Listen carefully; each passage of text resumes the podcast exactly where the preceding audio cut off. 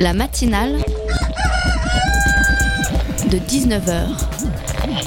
Et bah, c'est une émission qui parle de société, politique, euh, Culture alternative. On va aussi parler de sport, euh, de gens dans la rue. et l'actualité en règle générale. On va peut-être parler des corbeilles à linge pas en osier d'Auvergne. voilà, il y aura, il y aura des invités. Sociologues, des invités chercheurs. Les invités ne diront que des choses intelligentes. Ça va peut-être s'étriper un peu de temps en temps, mais La matinale de 19h, du lundi au jeudi jusqu'à 20h sur Radio Campus Paris.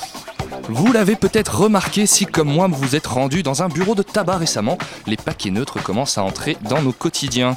Ils sont pour l'instant encore assez discrets puisque les bureaux de tabac ont jusqu'au 1er janvier 2017 pour écouler leur stock, mais vous avez peut-être déjà pu entrer en possession de ce nouvel emballage couvert à 70% d'images choquantes et de slogans couleur marron-vert à la douce appellation de Pantone 448C. Et je peux vous voir froncer les sourcils, mais pourquoi donc être si précis dans le détail d'une couleur qui au passage est si moche?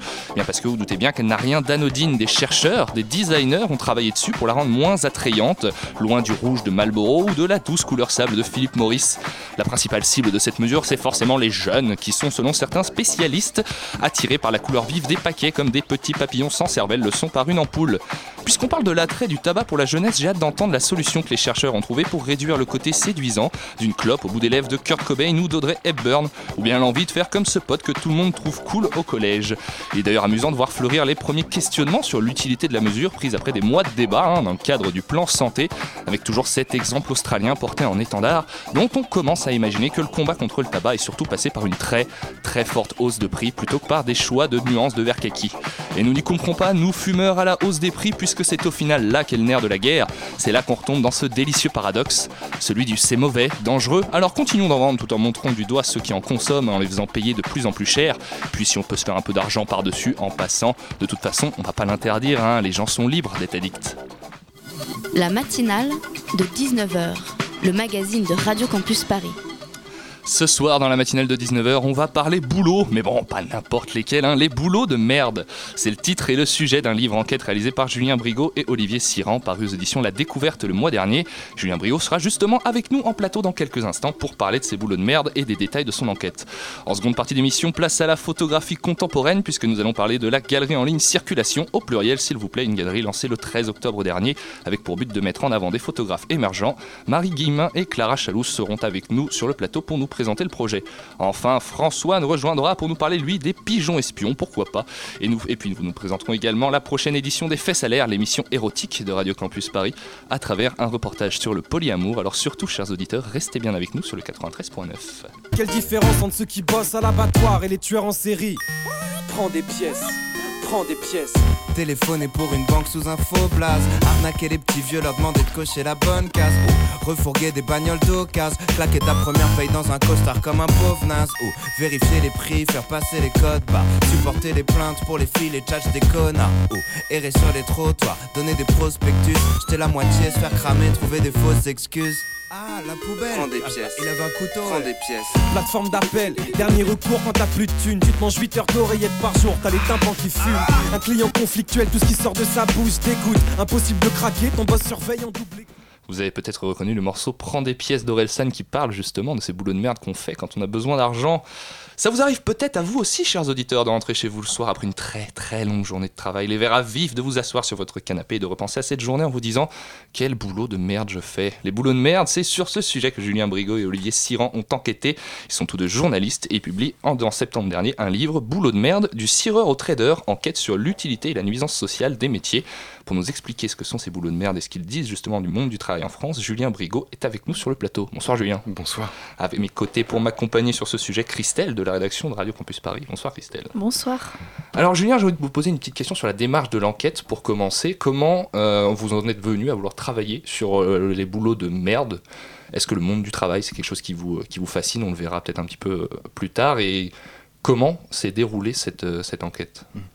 Ben, Avec Olivier Siran, donc le co-auteur de ce livre, ça fait une bonne dizaine d'années qu'on est journaliste indépendant, pigiste, ce qu'on appelle, et on s'intéresse énormément au monde du travail dans euh, que ce soit le monde ouvrier, le monde des employés, le monde des salariés. Et je pense que c'est un lieu qui est relativement euh, déserté des, sujets journalistiques.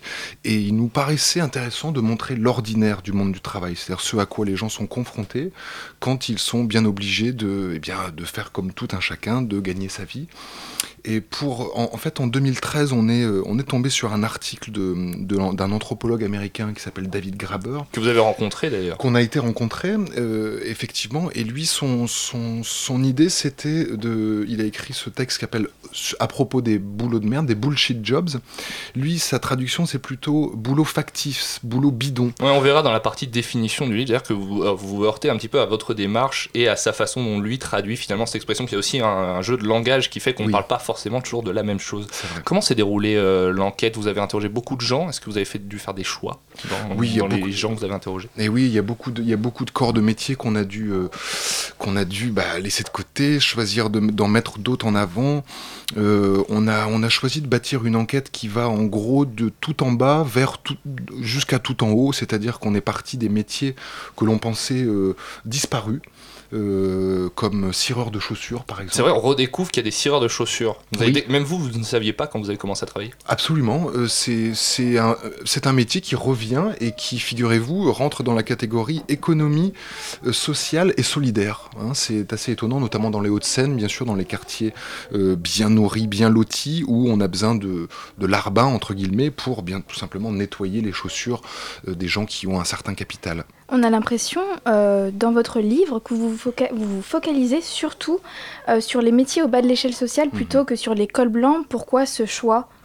Bah, disons que quand on parle de souffrance au travail, de, de conséquences du travail sur le quotidien, il nous semble euh, que les cols blancs ne sont quand même pas trop à plaindre, euh, en raison évidemment de leurs émoluments euh, salariaux, de la façon dont ils gagnent leur vie, parce que l'article de Graber portait essentiellement là-dessus, sur les bureaucrates capitalistes, ceux qui font tourner la machine, et il dépeint ces professions comme des, des professions qui sont frappées par des phénomènes comme l'ennui, l'ennui au travail, le bore-out, vous savez, c'est une expression qui a, qui a, jailli ces dernières années et qui, qui euh, désigne euh, un profond ennui, une perte de sens. justement, l'ennui, c'est un bout de la définition, mais vous consacrez une grande partie du livre à justement la définition de ce que c'est euh, un boulot de merde. Finalement, est-ce qu'aujourd'hui, vous pouvez le définir en une phrase ou c'est vraiment quelque chose de, de complexe? Je crois pas, mais je crois, je crois pas que ça ait de grand intérêt de dire un boulot de merde, c'est ça. Nous, on n'a pas vocation à, dire que c'est un nouveau concept, de mhm. dire que c'est vraiment une nouvelle ligne de fracture dans le monde social. En tout cas, il y a d'autres facteurs qui sont pris en compte que celui, justement, que celui uniquement du salaire. Absolument. Il y a notamment celui de l'utilité sociale. L'utilité sociale. C'est-à-dire à, quoi sert votre, votre métier. Et, pour ce faire, on a, on a plutôt pris pied sur une autre enquête euh, beaucoup plus sourcée, celle-là, puisque David Graber nous a expliqué quand on a été le voir à Londres qu'il avait bâti son, son analyse uniquement sur des, des recensions de blogs d'avocats d'affaires australiens et qu'il n'y avait aucune base statistique, donc ça nous semblait intuitivement intéressant mais pas suffisant. Donc on s'est appuyé sur l'étude de la New Economic Foundation, des chercheuses britanniques qui ont fait un travail absolument génial qui consiste à classifier les métiers selon la valeur qu'ils détruisent. D'ailleurs, je voulais rebondir sur le terme utilité sociale. Pour vous, c'est quoi un métier? Qui a une, utilité sociale ben, C'est un métier qui profite euh, au plus grand nombre et qui en fait produit plus qu'il ne détruit. C'est-à-dire, on va prendre un exemple, le publicitaire par exemple, c'est un métier où on peut se dire que euh, le publicitaire crée des emplois dans le, les métiers de la consommation, dans, dans les usines éventuellement, des produits qu'il est chargé de, de, faire vendre. Mais par ailleurs, on pourrait dire aussi que le publicitaire, euh, par le biais de son action, il encourage eh bien, la pollution, il développe l'obésité, il provoque provoque l'endettement. Et ce sont toutes ces conséquences en fait jamais comptabilisées. Le capital, euh, les capitalistes ont vraiment l'habitude de, de, monétiser la productivité des travailleurs, de tout rentabiliser. On connaît bien ces, ces méthodes, que ça soit dans les, à la poste ou, ou, quasiment dans tout le monde du travail maintenant, on a des évaluations, des rentabilités, des objectifs à atteindre, etc. Il nous paraissait intéressant de renverser les armes contre l'adversaire, c'est-à-dire de lui demander à quoi servez-vous et que, produisez-vous comme valeur. Et là, on, découvre, notamment dans cette enquête, que par exemple, pour chaque euro de salaire gagné par le publicitaire, il y a une vingtaine d'euros de, de, détruits. Et ça, ça nous semble déjà une bonne base pour pouvoir faire un espèce d'état de lieu pour euh, essayer de comprendre à quoi servent les métiers et de quels métiers surtout on a besoin dans une société. Est-ce que dans le livre, ce qui apparaît pas aussi, c'est une différence entre l'utilité sociale de certains métiers qui sont importants mhm. et la façon dont on les perçoit, qu'on les perçoit de façon un petit peu dégradante? Alors, je crois pas que ça soit un critère très objectif parce que si par exemple on tend son micro à, un conseiller de gestion en patrimoine ou un, un investisseur euh, boursier ou un trader même ou même un manager de transition, eh bien je pense que ces gens-là vont, euh, vont dire qu'ils s'éclatent dans leur métier. Ils vont mhm. dire que c'est un métier utile. Par exemple, le manager de transition, dont le métier consiste à, à couper le plus d'emplois, à supprimer le plus d'emplois et à, à, organiser ses plans sociaux de masse, lui, par exemple, si on lui pose la question, il va répondre, mais vous savez, moi, j'ai j'ai supprimé des emplois, mais grâce à moi, j'en ai sauvé, j'en ai sauvé des milliers. Grâce à moi, l'entreprise peut continuer. Ce qui est évidemment faux. Là, on a encore vu il y a trois jours avec Peugeot, qui fait énormément de bénéfices et qui supprime euh, énormément d'emplois. Et à chaque fois, l'argument derrière, c'est oui, mais on sacrifie un peu, euh, on sacrifie un bout de doigt pour garder euh, la main. Après, c'était peut-être plus une question de point de vue extérieur à la façon dont extérieur au métier, on perçoit justement ce, ce, rôle qui est de, faire, de préparer des plans sociaux. Parce que si on demande aux gens dans la rue, les gens qui préparent des plans sociaux, c'est quand même plutôt mal vu. Plutôt mal vu, en effet. Oui, oui. Euh, dans le premier chapitre de votre livre, vous vous rendez à un salon de l'emploi euh, qui s'appelle SoJob mhm. et vous vous rendez rapidement compte qu'on y propose au final que des boulots de merde. Mhm. Alors, euh, est-ce que tous les, tous les salons ne sont que de la poudre aux yeux ou on peut trouver quand même de nos jours des emplois gratifiants dans certains de ces salons? Disons que ce, salon-là, euh, où, l'on s'est rendu avec Olivier, c'était un salon absolument ordinaire, comme il y en a des centaines euh, par an chaque année à Paris, en province, partout. Et euh, c'était vachement intéressant parce qu'on s'est rendu compte que étaient mis en avant les métiers les plus dégradés et qui correspondaient en fait à 30 ans d'histoire de grignotage du droit des salariés. vous dites notamment que c'est McDonald's qui a le plus grand stand et que le stand de McDonald's ressemble à, un fast-food, justement, à un McDo. Exactement, ouais, ouais. il y a ça, il y a Sodexo, il y a Sodebo, il y a, il y a toutes, toutes les entreprises de, de l'événementiel. Et en fait, ce sont des secteurs sous tension dont la France est spécialiste, c'est-à-dire la grande distribution, l'aide à domicile, tous les métiers où en fait le SMIC n'existe plus depuis très longtemps. On est à peu près entre 30 et 80% du SMIC au mieux. Euh, ce, le le SMIC n'est pas valable euh, dans, ces métiers-là.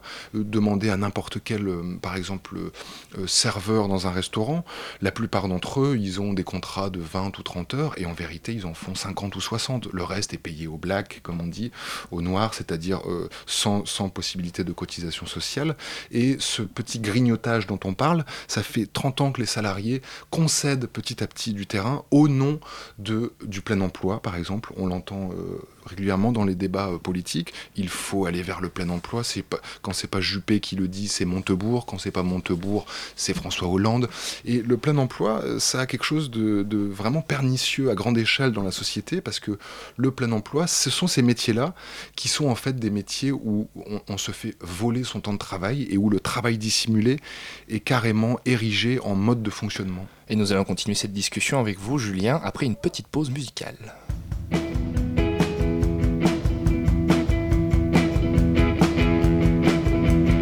So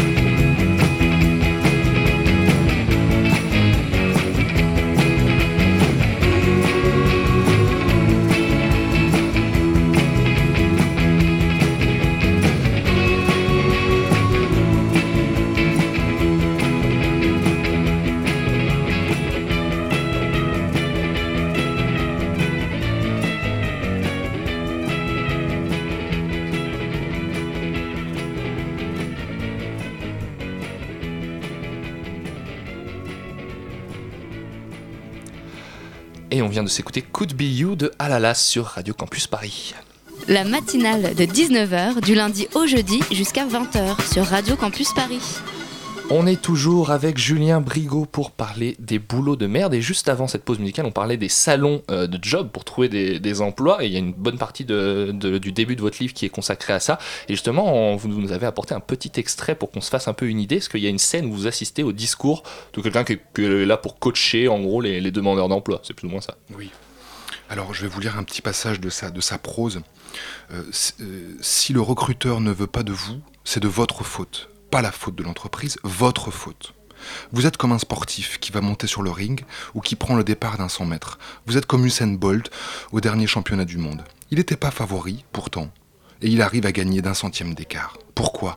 Parce qu'il a la rage, quoi. Parce qu'il la veut, cette victoire. Il s'est entraîné comme un malade. Comme un malade alors justement, dans ces, euh, là c'est quelqu'un qui est sur scène, qui parle euh, du coup euh, à une assemblée de gens qui sont venus pour chercher un travail. Pour en avoir déjà fait des salons de job comme ça, l'impression que j'avais eu c'est qu'il y avait limite autant de stands pour vous aider à faire un CV, une lettre de motivation, des fois c'est même payant, mhm. que de stands pour trouver un emploi finalement. C'est un, petit peu étrange. Mhm. Oui, ce monsieur, bah, ce monsieur, son métier c'est de, de coacher les gens pour les conseiller afin qu'ils soient vraiment performants pour leur entretien d'embauche à McDonald's, à Carrefour, à Sodexo ou ou au monoprix. Quoi. C'est effectivement euh, ça fait partie de ces métiers qui, qui, qui sont nés de, de, cette, de cette crise du chômage, on va dire, et qui sont les, les, coachs motivationnels. Voilà. alors justement, les boulots de merde, euh, Christelle, toi tu allais demander avec Gabriel aux gens un petit peu ce qu'ils ce qui pensaient des boulots de merde dans la rue, et on va rapporter ton reportage. Pour moi, un boulot de merde, c'est l'ennui et la sensation de faire moins que son potentiel. Et le boulot de merde qui rend abruti en fin de journée, qui fait qu'on n'arrive plus à aligner trois phrases correctes. Euh, un boulot de merde, c'est ce qu'on fait l'été pour gagner des thunes. C'est l'usine, c'est l'office de tourisme, la banque, la banque. Un boulot de merde, je sais pas si ça existe. Un boulot de premier recours, oui. C'est que bénéf, dans la mesure que ça apportera d'autres choses par la suite. Donc il n'y a pas de boulot de merde. C'est un boulot où euh, genre, c'est nul, genre c'est le, le on cliché, pas heureux. tu vois. C'est un truc qu'on n'aime pas faire. Être boueur. Être boueur, exactement, j'allais dire. Euh, travailler à la banque. Les grands boulots de merde. C'est celui-là. Qu'est-ce que j'ai fait comme boulot de merde? Oui, oui, j'ai fait classer des archives dans, une, dans un sous-sol qui faisait je sais pas combien de kilomètres de long. Et je passais mon temps à aller mettre des feuilles dans des dossiers ça a duré deux mois. Ça, oui, voilà, c'est un métier, c'est très bien pour deux mois. Mais ça, c'est un boulot de merde. Oui, finalement, on retrouve un petit peu tous ces éléments dont on a parlé, l'ennui, euh, le job qu'on fait un peu par dépit juste pour gagner, juste pour gagner des sous quand il y en a besoin. Mhm. Et on a même des gens qui parlent de la banque. Il n'y a finalement mhm. pas que des métiers qui sont entre guillemets en, bas de l'échelle. Christelle. Dans votre livre, vous parlez à plusieurs reprises du statut d'auto-entrepreneur, et on a l'impression en vous lisant que ce statut est un peu un plus un piège qu'autre chose. C'est un peu une combine des entreprises sous couvert par la loi de précariser finalement encore plus les salariés. Mhm. Est-ce que c'est ça? Absolument. Moi, en venant, en venant à Radio Campus, je suis passé par la place de la République et j'ai encore croisé des dizaines et des dizaines de cyclistes euh, avec des énormes sacs à dos euh, carrés qui transportent des pizzas, des nano-fromages, des, poulets basmati pour les ramener dans les, dans les, quartiers, dans les quartiers de Paris. il y a un million d'auto-entrepreneurs en France. 80 euh, 000 qui travaillent dans ces nouvelles plateformes euh, multimédia. Donc euh, là, on parle surtout des livreurs de, de, repas et puis des, chauffeurs Uber. Oui, c'est ce qu'on appelle un peu l'ubérisation, entre guillemets, du, monde du travail. D'ailleurs, il y a quelque chose qui est très intéressant dans ce passage où vous en parlez aussi dans le livre, justement, vous rencontrez un livreur mhm. qui, est, qui est livreur à vélo et il parle du texte de loi, de la loi travail, mhm. qui, qui traite de ça. Et ce qu'on apprend, c'est qu'en fait, on a les droits sociaux un petit peu qu'en fonction du chiffre d'affaires qu'on ramène. C'est un petit peu ça. Il y a certains travailleurs pas le droit aux mêmes droits sociaux que les autres. Oui, oh, c'est même encore pire que ça. C'est-à-dire qu'on parlait de McDonald's tout à l'heure, qui est euh, dans, dans l'imaginaire collectif le symbole du boulot de merde. Je vais bosser à McDo, j'ai pas le choix, etc. Et eh bien, euh, par rapport à McDo, bosser en tant que livreur chez Deliveroo, euh, eh bien, c'est bien pire. C'est-à-dire que ah, c'est pire. C'est bien pire parce qu'à McDonald's, au moins, on a le, le, statut CDI ou CDD mhm. qui permet de bénéficier de 50 ans de lutte sociale d'acquis sociaux qui permettent d'avoir euh, des, des jours de congé, d'avoir de l'assurance maladie, de cotiser pour le chômage, de cotiser pour la retraite, d'avoir une protection sociale en cas d'accident. En tant qu'auto-entrepreneur de Deliveroo, Uber, etc., si vous arrive un accident, déjà vous payez votre propre outil de travail, vous devez payer votre vélo. Ensuite, vous devez louer à Uber ou à Deliveroo euh, le smartphone et, et ensuite le sac et ensuite l'uniforme. Vous êtes Parce qu'il faut avoir toute la panoplie pour, vous êtes pour pouvoir obligé. bosser. Euh, et, et ensuite, euh, eh bien tout ça, euh, si vous arrive un accident, évidemment, euh, le critère numéro un pour ces livreurs de repas, c'est d'être le plus rapide possible. Donc ils prennent les trottoirs, vous les voyez de toute façon. Donc on ils- prend des risques en plus. ils, ils prennent des risques et s'il y a un accident, c'est tout pour sa pomme. C'est-à-dire que le- le- le- l'employeur, entre guillemets, qui n'est pas employeur en fait, euh, eh bien, il, il- il va dire à son, son auto-entrepreneur Ah non, mais c'est c'est pas nous, c'est vous. En fait, l'auto-entrepreneur est son propre patron. Et tous les gens, les 80 000 personnes qui sont dans C'est cette très très économie- drôle parce qu'il est son propre patron et finalement il se met sous ce statut-là pour pouvoir Voilà, travailler avec. c'est c'est- euh, c'est l'auto-exploitation qui fait que c'est c'est pour, on, on en vient presque à regretter le salariat qui était déjà euh, désavantageux parce que c'est un rapport de subordination. Et là, c'est encore pire. Justement, euh, l'un des livreurs que vous avez interviewé dit une phrase intéressante. Il dit Entre les boulots de merde il y a quelques années et ceux d'aujourd'hui, il y a une grosse régression. Donc en fait, on, on peut conclure que le boulot de merde d'aujourd'hui est encore plus merdique qu'avant. Oui, il y a une grande fascination au sommet de l'État pour développer cette économie-là. C'est ce qu'on entend euh, tous les quatre matins euh, sur le thème l'économie numérique. Les emplois de demain, c'est l'économie numérique. Je crois que c'était Nathalie Kosciusko- Kosciusko-Morizet qui, il y a quelques semaines, disait c'est vraiment ça l'avenir, c'est formidable. Un tiers des travailleurs français sont auto-entrepreneurs, sont à leur propre compte. Bon, ça, il faut bien voir quel est le revers de la médaille. Le revers de la médaille, c'est une précarisation totale et une individualisation totale des travailleurs. Alors on pourrait, on pourrait croire qu'il n'y a aucune porte de sortie. Euh, il ne faut pas être défaitiste. En Grande-Bretagne, cet été, par exemple, euh, des, des milliers de livreurs de Deliveroo, Take It Easy et toutes les plateformes de Uber Eats euh, eh bien, ont fait des grèves sauvages, c'est-à-dire que collectivement, ils ont décidé de cesser le travail et ils ont réussi à négocier des augmentations de salaire minimales de 26%, euh, avec des grèves euh, sauvages, collectives, avec des mouvements sociaux coordonnés. Donc ça veut dire que même à travers cette individualisation du travail, est-ce qu'on est encore capable de se mobiliser collectivement? Parce qu'on le voit avec ce, problème du statut d'auto-entrepreneur, c'est que c'est aussi plus difficile de se réunir sous un syndicat, par exemple, ou de profiter de, de tous les acquis et toute la force de frappe que peut euh, représenter un syndicat. Tout à fait. Il faut bien voir que l'obsession du patronat, euh, pas que depuis hier, depuis toujours peut-être, c'est de bénéficier du travail gratuit, de faire travailler les gens gratuitement le plus facilement possible. Et l'autre obsession, euh, l'autre obsession du patronat, c'est de parvenir à avoir une main-d'œuvre euh, qui soit toujours disponible et qui surtout n'ait pas les moyens de bloquer la chaîne. On voit bien que là, par exemple, c'était la primaire de la droite euh, récemment. Je crois que tous les candidats étaient d'accord pour dire qu'il faut casser la CGT, par exemple. Il faut leur enlever leur capacité de bloquer le pays, bloquer un port, par exemple. Quand les dockers bloquent les containers et bloquent l'acheminement des marchandises, évidemment, ça, les ennuie profondément, ça les, ça les pénalise. Et ça, c'est une, ce sont des réactions du monde ouvrier que en fait ils cherchent à tout prix à, à désarmer. Et, et nous on, on- on montre un petit peu dans ce livre que le problème c'est peut-être pas c'est peut-être l'inverse. Il faut réussir à désarmer le patronat. Un autre point intéressant dans votre livre, vous êtes allé à la rencontre des employés du CHU de Toulouse et euh, qui sont victimes du lean management. Alors, est-ce que vous pouvez nous expliquer qu'est-ce que c'est et en quoi ça précarise les employés?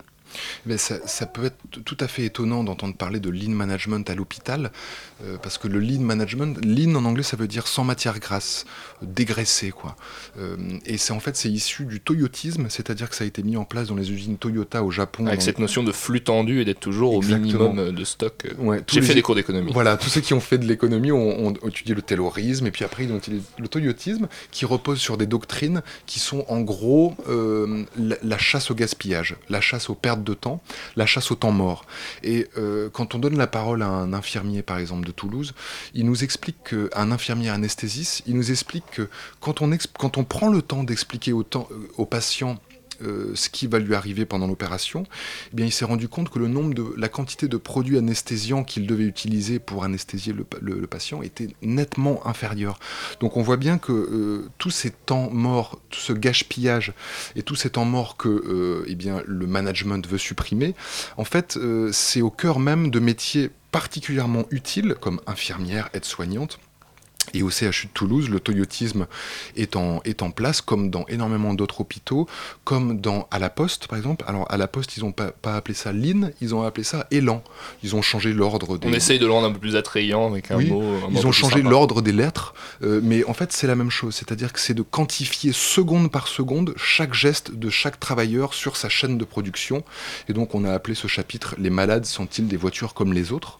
Puisque euh, là il s'agit d'une organisation industrielle du travail qui est euh, tout à fait euh, criminelle, euh, si je peux me permettre de m'exprimer ainsi. D'ailleurs, plusieurs puisque- personnes se sont suicidées dans le Eh oui. service après ça, après Tout à cette fait. mise en place. c- Cet été, il y a eu quatre suicides de, de soignants, une petite dizaine de suicides dans, dans- dans tous les hôpitaux français. Et il faut bien mesurer la violence du système quand il s'agit de- d'avoir comme seule obsession de réduire les coûts, de réduire la masse salariale, de faire porter plus de travail sur moins de personnel. Et à terme, ces métiers utiles, qui sont bien loin des boulots de merde, comme on les appelle, eh bien, deviennent des boulots de merde. C'est-à-dire que les gens en parlent de cette manière, parce qu'il n'y a plus du tout de, de, de, de, de valeur humaine. Par exemple, quand, quand on est infirmière ou aide-soignante, on a, on, on- a besoin de parler avec le patient, de diagnostiquer, de tout, tout- tout ce, ce travail euh, non quantifiable, il est, euh, il est primordial. Et c'est ça qui est visé par le toyotisme. Eh bien malheureusement, le temps qui nous est imparti pour en discuter est terminé, mais en tout cas, on vous encourage à tous, chers auditeurs, à aller euh, feuilleter votre livre, Julien Brigaud, que vous aviez écrit avec votre, avec votre collègue Olivier Siran, qui s'intitule Boulot de merde, du cireur au trader, enquête sur l'utilité et la nuisance sociale des métiers, qui est sorti aux éditions La Découverte, si je ne dis pas de bêtises. Allez le lire, franchement, c'est un livre extrêmement intéressant. Merci à vous, et nous, chers auditeurs, on se retrouve après une petite pause musicale.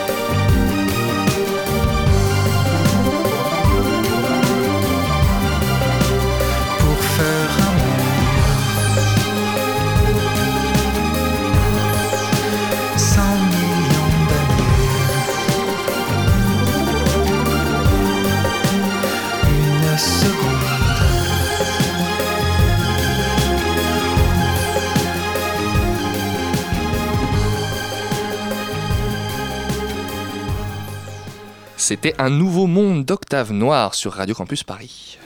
La matinale de 19h sur Radio Campus Paris. Et voici maintenant l'heure de vous parler du polyamour avec un reportage dont voici l'histoire. Lassé, un couple, un nombre croissant de personnes se tournent vers le polyamour. Il s'agit concrètement d'avoir plusieurs amants ou amantes en même temps et, de se, et sans se cacher. Attention, la liberté de la femme, l'indépendance, la diversité des rencontres et si les plaisirs pluriels étaient l'utopie du 21e siècle. L'émission érotique de Radio Campus Paris Les Faits Salaires se penche cette semaine sur ce sujet bouillonnant. Vous pourrez l'écouter vendredi, mais dès à présent, voici un double témoignage de deux polyamoureux micro de Lorraine l'avocat.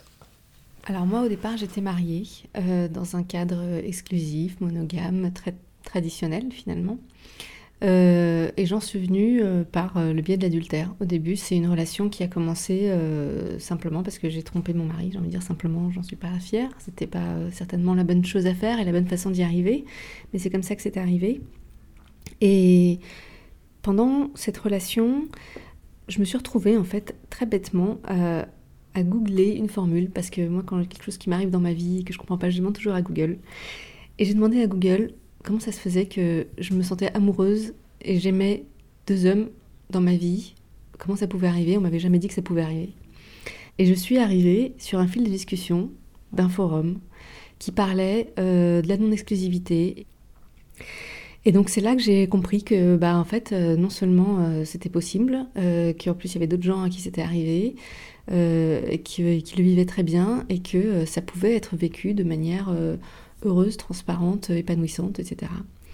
Et donc j'en avais parlé bah, à mon amant, qui lui-même a fait ses recherches de son côté et on a découvert ensemble du coup le concept du polyamour. Et je pense que lui comme moi, quand on s'est rendu compte que ça existait, ça a été une libération, quelque chose de très salutaire. On s'est dit bah oui, en fait, c'est comme ça qu'on aurait voulu vivre.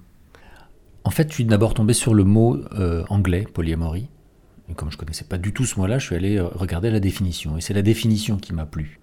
Polyamorie, ça parle surtout d'accord sur la non-exclusivité, du fait que on est d'accord sur le fait que euh, la relation euh, ne sera pas abîmée ou, détruite du fait qu'il y ait d'autres relations qui se nouent à côté.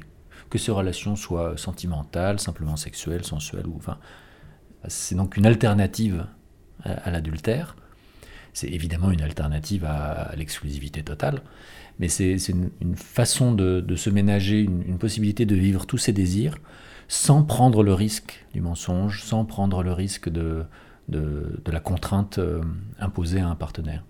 Il y a un côté éthique, il y a un côté euh, dialogue, communication, accord, recherche d'accord qui, est importante dans cette notion. C'est ça qui m'a plu. Pour moi, ce serait impensable, impossible de revenir sur un mode exclusif. Si quelqu'un, je rencontre quelqu'un qui me demande de, devenir exclusive, pour moi, ce serait un voyant rouge, euh, une alarme euh, qui me dirait fuis, vite. Euh, c'est extrêmement enrichissant. Je, plonge dans les univers de, plein de personnes. Je suis moi-même bisexuelle, donc j'ai des relations avec des filles, avec des garçons. ça m'apporte énorme. Enfin, ça m'apporte une famille en fait. Je sais pas. C'est des. Oui, mes relations, c'est ma famille. L'émission Les Faits Salaires dédiée au polyamour, c'est dans la nuit du vendredi 21 octobre au samedi 22 à 1h du matin. Et c'est dès la semaine prochaine en podcast, bien sûr, sur radiocampusparis.org. La matinale de 19h N'oubliez pas d'ailleurs, chers auditeurs, que vous pouvez nous suivre sur Facebook, sur la page de la matinale de, 19h et réagir à nos discussions pendant et après l'émission. On va maintenant parler photographie, mais pas n'importe quelle photographie, bien sûr la photographie contemporaine. Jeudi dernier, la galerie Circulation ouvrait ses portes physiquement, le temps d'une exposition temporaire, mais aussi et surtout sur Internet, puisque la galerie Circulation a la particularité d'être une galerie en ligne. Pour en parler avec nous, nous recevons Marie Guillemin. Bonsoir Marie. Vous êtes responsable de la communication chez Art. On parlera un petit peu du lien entre Art et la galerie et le festival également, ainsi que Clara Chaloux. Bonsoir Clara. Bonsoir. Et vous, vous êtes donc chef de projet, c'est ça Oui, c'est ça. Tout à fait. Pour m'accompagner sur cette seconde partie d'émission, Xenia de la rédaction de Radio Campus Paris. Bonsoir Xenia. Bonsoir. Ça me fait très drôle de me retrouver à cette place-là avec toi à côté de moi, parce qu'on a commencé euh, plus ou moins la radio ensemble. Et j'étais à ta place. C'est vrai, tu étais, à ma place en plus. Marion et euh, Marie et Clara, on va commencer par parler de la semaine dernière, du 13 mhm. octobre, puisqu'il y avait cette euh, ce lancement, en gros, l'inauguration, le vernissage, si on peut dire, Tout qui lui fait. était euh, physique. Comment ça s'est passé? Alors ça s'est très bien passé, on a même eu euh, beaucoup plus de monde que prévu euh, à cette soirée de lancement qui était donc jeudi euh, 13, euh, 13 octobre. Euh, en fait on a vraiment tenu à faire une, une soirée de lancement parce que comme vous l'avez dit tout à l'heure, on a une galerie uniquement en ligne et c'est important aussi de marquer le coup, de montrer les œuvres aux gens, euh, surtout pour un, pour un début, euh, un début comme ça de site internet. Donc, donc voilà, on a eu une très belle soirée qui a duré jusqu'à 22h avec plein de monde et on espère que tout le monde en a profité autant que nous. Et là, maintenant, malheureusement, c'est fini, cette exposition, elle est- Exactement. Elle, est, terminée. Ça a duré sur trois jours. On a, on a gardé le lieu éphémère ouvert euh, le vendredi et le samedi qui suivaient. Euh, mais hélas, il a fallu que ça se termine, oui.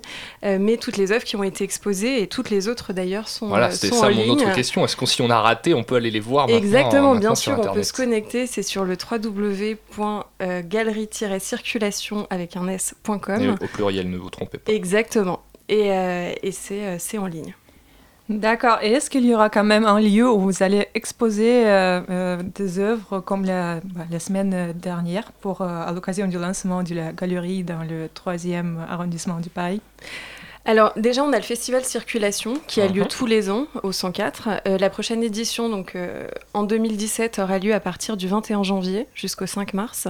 Ça sera une autre, une nouvelle occasion de montrer, euh, alors déjà les œuvres des nouveaux artistes de l'édition 2017 qui seront exposées, des artistes qui rejoindront pour certains la galerie en ligne du, de la galerie en ligne Circulation.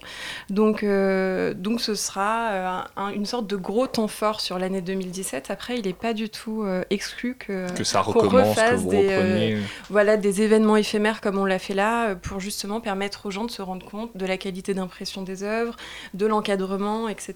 Et euh, qu'ils puissent aussi peut-être se projeter avec, euh, avec une des œuvres. Vous parliez du festival justement. Alors ce qu'il faut savoir, c'est que pour l'instant, dans la galerie en ligne, arrêtez-moi si je me trompe, on a des artistes qui étaient présents sur les quatre dernières éditions du festival. C'est ce que j'ai pu euh, presque les quatre dernières éditions, quatre éditions. En tout cas, ils ont tous participé au festival. Exactement, ce sont que des artistes qui ont participé au festival euh, pour les années 2012, 2014, 2015 et 2016. Euh, sachant que la majorité euh, faisait quand même partie de la dernière édition, celle de 2016, c'est logique vu qu'on vient, de, lancer la galerie en ligne. Après, on aura bien sûr en exclusivité des artistes de 2017, peut-être avant même qu'on puisse lancer l'édition 2017. Et, euh, et voilà. Le festival, il a une dizaine d'années à peu près maintenant, si je dis pas de bêtises. Là, on organise la septième édition. septième édition, Ouais, mais l'association qui organise le festival, FETAR, Donc c'est FETART, l'association qui organise le festival. Elle existe depuis la 11 ans. galerie. C'est pour ça que. C'était un peu une suite logique après le festival de, oui, vouloir, euh, de vouloir lancer une, Une galerie en ligne, galerie, oui. En fait, c'était important pour nous de pouvoir prolonger le travail d'accompagnement qu'on fait avec les jeunes artistes grâce au Festival Circulation. Ça leur- la galerie en ligne leur donne une visibilité supplémentaire et surtout leur permet assez facilement d'intégrer le marché de l'art et donc de rencontrer un public qui pourrait potentiellement acheter leurs œuvres. Un public supplémentaire. Et d'ailleurs, vous parlez de circulation comme d'un seul festival de photographie à Paris. Et donc, mais il, exi- il existe quand même le salon de photographie qui, euh, qui a lieu en novembre. Il y a aussi le mois de la photographie prévu pour avril euh, 2017. Quelle est la différence entre le festival que vous euh, présentez et des autres événements euh, photographiques? La spécificité du festival, c'est vraiment que c'est concentré sur la jeune photographie et la jeune photographie surtout européenne. Donc on a vraiment un regard sur l'émergence, sur euh, la nouveauté, euh, les différents médiums. La volonté vraiment du festival, c'est d'ouvrir la photographie, d'aller toujours plus loin. C'est pour ça qu'on offre toujours des nouveautés. L'année dernière, c'était les gifs animés. C'est quand même euh, assez novateur de- d'intégrer des gifs animés dans, une idée de la photographie. Et cette année, on va avoir aussi des nouveautés sur des installations. D'accord. Et vous parlez en fait euh, de la galerie circulation comme un tremplin pour la jeune photographie ou la photographie émergente, comme juste maintenant. Est-ce que pour vous, ça signifie la même chose? La jeune que la- photographie et la, c'est la photographie émergente. Est-ce qu'on peut, est-ce qu'on est obligatoirement jeune quand on fait, quand on est photographe émergent, ou est-ce qu'on peut Non. être jeune et être euh, tout à fait euh, déjà en place? On dit jeune photographie parce que ce sont, euh, c'est de la jeune création en fait, Mhm. donc des artistes qui euh, qui sont pas encore euh, connus ou très reconnus dans le monde de l'art. Euh, et effectivement, euh, c'est une bonne question. Il n'y a pas de limite d'âge pour euh, pour participer au festival Circulation et donc pour être représenté par la suite par la galerie. Juste pour demander encore, est-ce que vraiment la photographie, la jeune photographie est la même chose que la photographie émergente? Est-ce que la jeune photographie est forcément émergente ou pas? C'était ça la question. bah, Je pense que la... il y a une certaine forme d'émergence forcément dans la, dans la jeune photographie, euh, dans, la nouveauté qui, euh, qui est offerte et dans les regards nouveaux qu'il y a tous les ans, parce que comme c'est aussi un regard sur l'Europe qu'on montre, donc c'est une continuité et ça, ça permet d'offrir une certaine forme d'émergence, je pense. C'est difficile de mettre en valeur des artistes euh, émergents. Sur quoi on joue un petit peu sur le nouveau regard qu'ils peuvent apporter? Est-ce que c'est aussi euh, les- toute cette nouvelle vague de, de photographes amène euh, un regard différent? Ou est-ce que au contraire ça reste assez difficile de présenter un, un jeune artiste photographe aujourd'hui? De représenter un jeune artiste ou Mhm. d'exposer un jeune Non, de le représenter, d'essayer ce que le but c'est aussi de le valoriser sur le marché. Bah, c'est de- pour ça qu'on a des festivals comme Circulation. Et s'il y en a- On a- si- si- c'est c'est qu'il y a un besoin C'est aussi, qu'il y a euh, un des besoin, artistes. et puis c'est, ils ont besoin de tremplins, il y a besoin de, de, de structures pour les soutenir, ces jeunes artistes, parce que c'est quand même pas évident de, de- d'essayer de se lancer dans ces médiums-là et de se lancer dans la photographie. Et avec un festival comme Circulation, qui a aujourd'hui dans sa septième édition, qui est au 104, qui a une vraie notoriété, qui est reconnu, euh, on a... euh, on, on a vraiment on permet d'offrir une, une vraie galerie et maintenant une galerie en ligne euh, à, à ces jeunes photographes. Et sur votre site officiel, vous exprimez le souhait de créer des jeunes collectionneurs. Oui.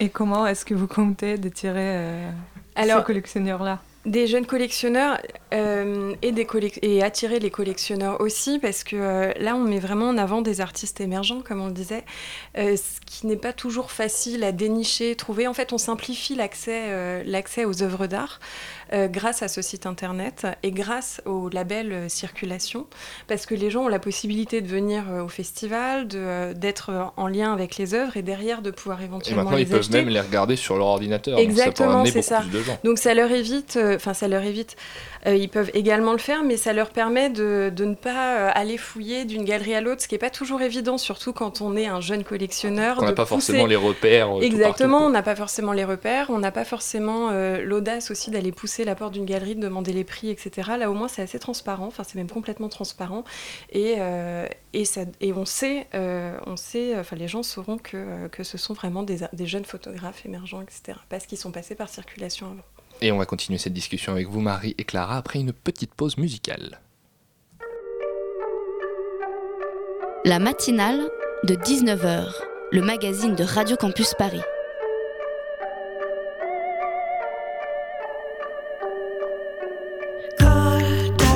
Solitude contre ma nudité. Souffle tes mots doux, leurs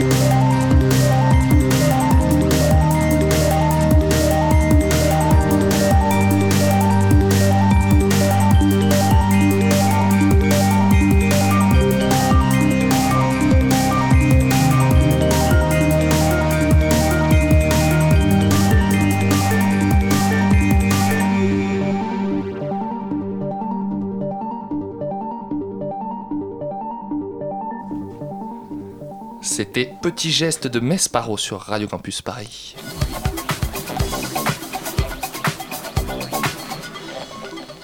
On est toujours en plateau avec Marie et Clara qui sont venues nous présenter la galerie Circulation, une galerie de photographie contemporaine qui se trouve en ligne. Et justement, Xenia, tu avais une question à propos de cette particularité du fait d'avoir une galerie en ligne sur laquelle on peut acheter des œuvres. Ouais, une question très pratique. Euh, comme c'est une galerie en ligne, est-ce que vous allez envoyer les photos en version papier ou en version numérique? Ah, on les envoie en version papier, les photos. Parce que pour pouvoir les admirer en version numérique, il faudrait un écran absolument énorme. Ce serait pas, pas et, très euh, pratique. et puis en plus, on, on a quand même des, euh, des photographies avec euh, des choix d'impression et d'encadrement qui ont été faits par les artistes. euh, qui ont, qui ont créé ces photographies. Euh, donc c'est très important de Le choix du cadre aussi a, Oui, a une exactement. importance dans, dans Oui, l'œuvre. ils choisissent la typologie de cadre et ils choisissent aussi les couleurs de finition. Et d'ailleurs, euh, j'ai pu lire sur votre site internet, si je dis pas de bêtises, que tout est made in France. Tout est Exactement. Fait, tout est fait en région Tout est made in. France, fait par des, euh, des prestataires qu'on a, voilà, des prestataires qu'on a choisis euh, et, euh, vraiment euh, très minutieusement, des prestataires de grande qualité qui travaillent la plupart du temps avec des institutions muséales. Alors justement, sur votre site internet, qui est donc une galerie sur laquelle on peut acheter des œuvres, on a Mm. accès au prix des œuvres, avec une très belle description, d'ailleurs des descriptions très précises pour, euh, pour toutes les œuvres. Et euh, on a des œuvres qui peuvent aller entre euh, 300 euros et des fois on monte à, à plusieurs de milliers d'euros, non plusieurs, un ou deux milliers d'euros. Comment euh, on détermine la valeur d'une photographie comme ça? Alors, on alors euh, dans le cas de, de la galerie euh, en ligne circulation, on la détermine en collaboration avec les artistes. Mhm. Euh, et surtout, c'est en fonction de la taille de l'œuvre et de la cote de l'artiste, au final, que, que le prix La est taille joue aussi, finalement. Exactement. Oui, parce qu'on peut... Enfin, si vous êtes allé sur la galerie, vous avez pu voir que des œuvres peuvent être en tout petit format et d'autres en très très grand format. Euh, par exemple, Johan Simier euh, a vraiment des œuvres euh, très très très grandes au niveau de leur taille. Donc effectivement, ça joue aussi au niveau du prix. Et est-ce En que plus vous de sa avez, cote. euh, en plus de sa cote, est-ce que vous avez une idée un petit peu, euh, que vous pouvez nous dire, la, la valeur d'une photographie par rapport au marché de l'art et de la peinture, par exemple? Est-ce qu'on est euh, très en dessous? Si je veux m'acheter quelque chose pour décorer mon Mhm. mur, est-ce que je fais mieux de- d'investir dans, dans un jeune photographe plutôt que dans un, un peintre décédé depuis 500 ans? Alors en fait, ça dépendra toujours aussi du budget que la personne aura. Si ça dépend du mien, SMIC, je suis malheureusement, ça risque de- ça risque de tomber. C'est assez difficile à déterminer, ça dépend aussi des goûts de chacun. Il y a des personnes qui vont plus être intéressées par la photographie et par la photographie contemporaine émergente, et d'autres par, euh, de la peinture euh, ou des sculptures ou autre. Et d'ailleurs, lorsque euh, euh, l'ouverture de la euh, galerie, vous avez présenté les œuvres des photographes imprimées tous sur un seul poster, euh, en papier tendu sur le mur, euh, un peu style Instagram. Pourquoi cette euh, présentation? Parce que Xenia, toi, ce qu'il faut dire, excusez-moi, c'est que tu y étais. Tu Ah, je suis allée, c'est pour ça que je le sais. Du vrai journalisme d'investigation. euh, dans Radio Campus Paris. Alors en fait, on a fait deux choix. Euh, bah, si vous vous souvenez bien du lieu, on avait une partie très brute à droite où effectivement il y avait cette frise et une autre partie plus classique avec des murs blancs où on avait exposé des œuvres euh, encadrées, imprimées, etc. Si on a fait le choix de mettre toutes, euh, tous les artistes sur la frise à droite, c'était justement pour pouvoir tous les montrer. Parce qu'on a 33 artistes qui sont représentés par la galerie, ce qui est énorme. Euh, en tout, on a 245 œuvres, donc on pouvait bien évidemment pas toutes les produire et les installer dans un espace comme celui-ci. Donc on a fait le choix d'en imprimer et d'en exposer certaines et euh, de montrer quand même la globalité euh, sur la frise. Et vous avez aussi un compte Instagram? Oui, bien sûr, on a un compte Instagram. N'hésitez pas à y aller, c'est euh, Galerie Circulation avec un S. Donc euh, n'hésitez pas, on, on poste régulièrement des choses. C'est très 2016. Bravo. C'est vraiment saut 2016. François, tu t'introduis dans cette émission beaucoup trop tôt, je ne t'ai pas encore C'est vrai, présenté. c'est vrai. Tu, nous, Et- tu nous rejoindras euh, très bientôt, projetons-nous déjà dans le futur. Il y a quelque chose que j'ai pu lire sur votre site internet qui m'a beaucoup euh, intéressé, c'est le fait que quand vous avez une photographie sur votre site et qu'on l'achète, on n'a pas le vous, vous ne proposez pas plus de 30 euh, reproductions de Oui. cette photographie à vendre. Est-ce que vous pouvez nous Tout expliquer pourquoi? Alors, toutes les photographies sont signées, certifiées en Mhm. édition limitée. Et si elles sont limitées à 30 exemplaires maximum, c'est parce que c'est pour correspondre à la définition d'une œuvre d'art. Une œuvre d'art est forcément limitée à maximum 30 exemplaires, sinon ça ne peut pas, ça ne peut pas être considéré comme étant une œuvre d'art. Mais on a après des éditions beaucoup plus limitées, euh, par exemple à 5 exemplaires ou ce genre de choses. Donc, euh, juste pour rebondir dessus, quand on reproduit plus de 30 fois, ce n'est plus une œuvre d'art. en fait, c'est Exactement, ça. tout à fait. Et les bénéfices de la galerie seront euh, reversés sur euh, le compte de l'association FETAR. Est-ce que vous pouvez nous en parler un peu Puisque vous présentez toutes deux euh, Fête Art. Fête Art, on dit On dit Fête Fête Art Art, euh, comme. Fête Art, on dit. Fête Art à l'ancienne. À l'ancienne, oui. oui, oui, Fête Art. Quelles sont les activités de l'association euh, Fête Art Fête Alors, Art l'association FETAR est l'ax- est l'association organisatrice du festival Circulation. La galerie Circulation découle du festival Circulation. Il était donc tout à fait logique que les bénéfices de la galerie euh, puissent être reversés euh, à l'association FETAR pour euh, développer et faire perdurer le festival et les autres actions d'ailleurs de, de l'association FETAR. Et dans quel but est-ce que vous organisez le festival? Vous voulez absolument en parler, c'est pour ça que je pose les questions. Dans, dans quel but on organise le festival? Bah, Toujours dans cette idée de, soutenir la jeune photographie européenne et surtout de, permettre d'avoir une, euh, visibilité et, euh, et un tremplin, une galerie, parce que c'est tellement compliqué aujourd'hui de s'assumer photographe et de s'assumer artiste, euh, surtout quand on débute, que de pouvoir avoir un véritable... Une, une exposition de cette grandeur et de cette hauteur-là, euh, c'est quelque chose qu'on défendra toujours et qui a toujours été défendu et qu'il faut continuer de défendre. Et malheureusement, Marie et Clara, le temps qui nous est imparti est terminé, mais on vous, entou- on vous encourage encore, comme pour le livre du, du précédent sujet, à aller voir sur Internet, puisque vous pouvez complètement aller voir euh, gratuitement de chez vous, même en écoutant l'émission, pourquoi pas, euh, sur le site Internet. Vous pouvez nous rappeler le nom Donc www.galerie-circulation avec un s.com. Eh bien, merci beaucoup. Merci à vous. La matinale de 19h du lundi au jeudi jusqu'à 20h sur Radio là. Campus Paris. Il est déjà en plateau depuis un petit moment. Il Bah se oui. permet d'intervenir dans, Ah, dans mon polisson. émission. Ça va que je l'aime bien. François est avec nous. François, tu nous parles aujourd'hui de la méfiance nécessaire vis-à-vis de la jante volatile après l'arrestation d'un pigeon à la frontière indo-pakistanaise. Invités, chers invités, Xenia, cher Xenia, Erwan, mon tout doux animateur, auditeurs et auditrices desquels je baise les pieds avec la ferveur d'une vestale romaine, les pigeons sont tous des salauds. Alors, euh, je vous dis ça, j'en suis le premier étonné. Attention, ma haine du genre volatile était jusqu'ici assez mesurée, quelques ta gueule le piaf ici et là, une divergence d'opinion, somme toute mineure, sur la politique extérieure de l'Iran avec une fauvette à col cendré lors d'un dîner en ville. Rien de bien méchant, euh, tout compte fait. Tu Mais- discutes apparemment beaucoup avec des volatiles. Souvent, ne m'interrompez pas par contre, hein, c'est très énervant. Mais les vérités les plus amères, celles qui vous laissent orphelin de toute espérance, sont aussi les combats les plus justes. Je le crains, le devoir d'informer me pousse à briser l'innocence chérie de nos auditrices et auditeurs. Comme chacun ici à Radio Campus, j'ai chéri ces instants rares de l'enfance où mon cœur se serrait à la vue de nos amis les volatiles, les petites mésanges bleues, Blanche-Neige et les sept nains. Michel Fugain, Michel Fugain bien sûr, fait comme l'oiseau, sa vie l'air pur et d'eau fraîche. Mensonge Michel Salaud oui, moi aussi j'aimais les oiseaux, mais c'était avant l'intense travail de préparation qui me pousse chaque week-end à délaisser femmes et enfants sur le bord d'une nationale pour me consacrer pleinement à la rigueur de l'info, celle qui me permet de vous affirmer ce soir qu'entre nous, les pigeons, quelle sale race. Non contents de continuer à nous faire chier en hiver alors que la majorité de leurs congénères a eu la décence de se barrer vers un pays chaud, les pigeons, chers amis, chers auditeurs, nous espionnent. Est-ce que tu voudrais dire que sous leurs airs BA, les pigeons travaillent en réalité pour l'ennemi Comme vous êtes fin, Erwan, fin comme un trois-mâts. Iseo Santiano. L'affaire qui nous concerne se déroule en Inde, ce tout petit pays d'environ un milliard d'habitants, frontalier du Pakistan avec qui les relations ont toujours été tout à fait cordiales, seulement euh, trois guerres en 24 ans, de multiples attentats, de bien, voilà. Le 3 octobre dernier, la police indienne intercepte sur la frontière indo-pakistanaise, connue principalement pour avoir remporté le prix du plus beau paysage 2016 décerné par le magazine Barbelé et Mirador, un pigeon qui portait à la patte un message de menace à l'encontre du Premier ministre indien. La missive était signée du groupe islamiste Lashkar et Taïba, instigateur des attentats de Bombay en 2008. Que décide donc de faire le gouvernement indien face à la menace imminente délivrée par ce sombre messager à plumes Seront-ils à la hauteur du danger qui plane? Eh bien oui, chers amis, oui, la réaction est prompte et sans appel. Mus par le courage des grandes heures, nos amis des hautes sphères indiennes décident de foutre illico presto le pigeon en tôle.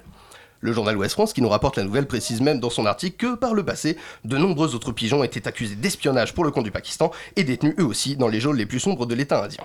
Un message fort envoyé aux terroristes ailés du monde entier. Et j'aimerais, auditeurs, auditrices, invités, animateurs, intervieweuses, tout ça, tout ça, j'aimerais profiter de l'écho national que m'offrent les grandes ondes de Radio Campus pour apporter tout mon soutien au gouvernement indien dans sa soif inextinguible, de justice et de vérité. Nul doute qu'après quelques semaines de détention au pain sec et à l'eau, enfin sans pain sec d'ailleurs, parce que pour un pigeon ce serait totalement contre-productif, nul doute que grâce à la célérité des enquêteurs indiens, le pigeon pakistanais cessera bientôt ses roucoulements stupides pour passer à table et livrer enfin la localisation du groupe terroriste, le nom de ses complices et leurs actions prévues pour les cinq années à venir. La justice, je l'espère, sera rapide et sans pitié pour le pigeon barbouze qui rejoindra bientôt la longue liste des colverts, charançons tueurs à gages et autres ratons laveurs par jour. Par jour, par jour. Quant à vous, auditeurs, auditrices, un dernier conseil, méfiez-vous des animaux. Ce chat lui-même qui ronronne avec une satisfaction non contenue sur le tissu moelleux de votre canapé, n'est-il pas en ce moment même en train d'envoyer un telex à Moscou? Méfiance, et à la semaine prochaine. Eh bien, merci beaucoup François. C'est déjà la fin de la matinale. Le temps juste pour moi de remercier tous ceux qui m'ont accompagné ce soir. Christelle, Xenia, Gabriel, euh, qui était en reportage avec Christelle. Bien sûr toi François, ainsi que le reportage des faits salaires. Et Tiffany à la réalisation, Marion Elsa à la coordination, Romaïssa qui s'occupe du web ce soir. Mais tout de suite, restez avec nous car c'est l'heure d'extérieur nuit. Bonsoir la matinale. Bonsoir Extérieur Nuit. Comment ça va bien Mais ça va très très bien et vous de quoi on parle ce soir Nous ça va extrêmement bien puisqu'on reçoit ce soir Jean-Christophe Meurice et Maxence Tual de la troupe Les Chiens de Navarre pour qu'ils nous parlent de leur premier long métrage Apnée. On parlera aussi de Brice 3, Jack Reacher et aussi de films sortis la semaine dernière La fille inconnue, L'Odyssée, Deepwater Horizon et Virtual Revolution. A tout de suite. Tom Cruise, Jean Dujardin, quel programme parfait, on a hâte, on vous dit à tout de suite et pour ma part chers auditeurs je vous remercie de nous avoir suivis ce soir, vous souhaite une bonne soirée sur les ondes de Radio Campus Paris. much.